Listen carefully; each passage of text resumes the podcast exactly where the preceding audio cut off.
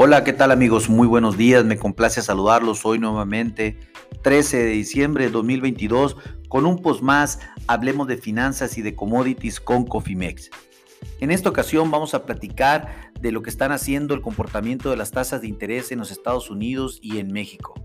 Les comento que los rendimientos de los bonos en Estados Unidos bajan de manera significativa después del dato de inflación que les acabo de comentar en el post anterior, en donde pues el bono a 10 años está bajando 12 puntos base para un valor de 3.48%, el bono a 5 años baja 14 puntos base para un valor de 3.64% y el bono a 2 años baja 12 puntos base para un valor de 4.24%. ¿Qué están haciendo los bonos en México?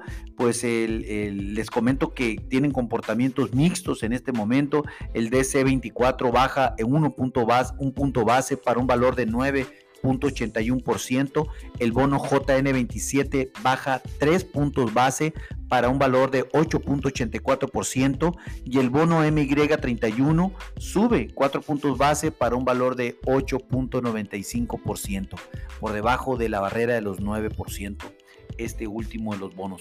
Bueno, les comento, eh, realmente el tema inflacionario les vino a dar eh, un batucazo en la cabeza a las tasas de interés y al índice del dólar sobre todo a nivel global que pues prácticamente eh, la inflación está confirmada, es una inflación a la baja totalmente, ya esa es, un, es una tendencia de, corto y mediano plazo, lo cual pues están festejando la renta variable, las bolsas están subiendo mucho, el índice del dólar cayendo casi el 1.4%, eh, esto pues obviamente es aliciente para los commodities a nivel general y sobre todo para las monedas de los países emergentes que se ven favorecidas por esta debilidad del dólar a nivel mundial, lo cual pues obviamente nos tiene contentos porque por prácticamente la principal economía nuestra, que es Estados Unidos, pues está experimentando mejoras de corto plazo, sobre todo el tema inflacionario, que nosotros también estamos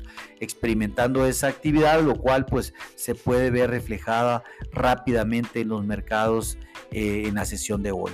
Pues eh, les comento, como, eh, el día de hoy está la reunión de la Fed para revisión de política monetaria, es por dos días, es el día de hoy y mañana.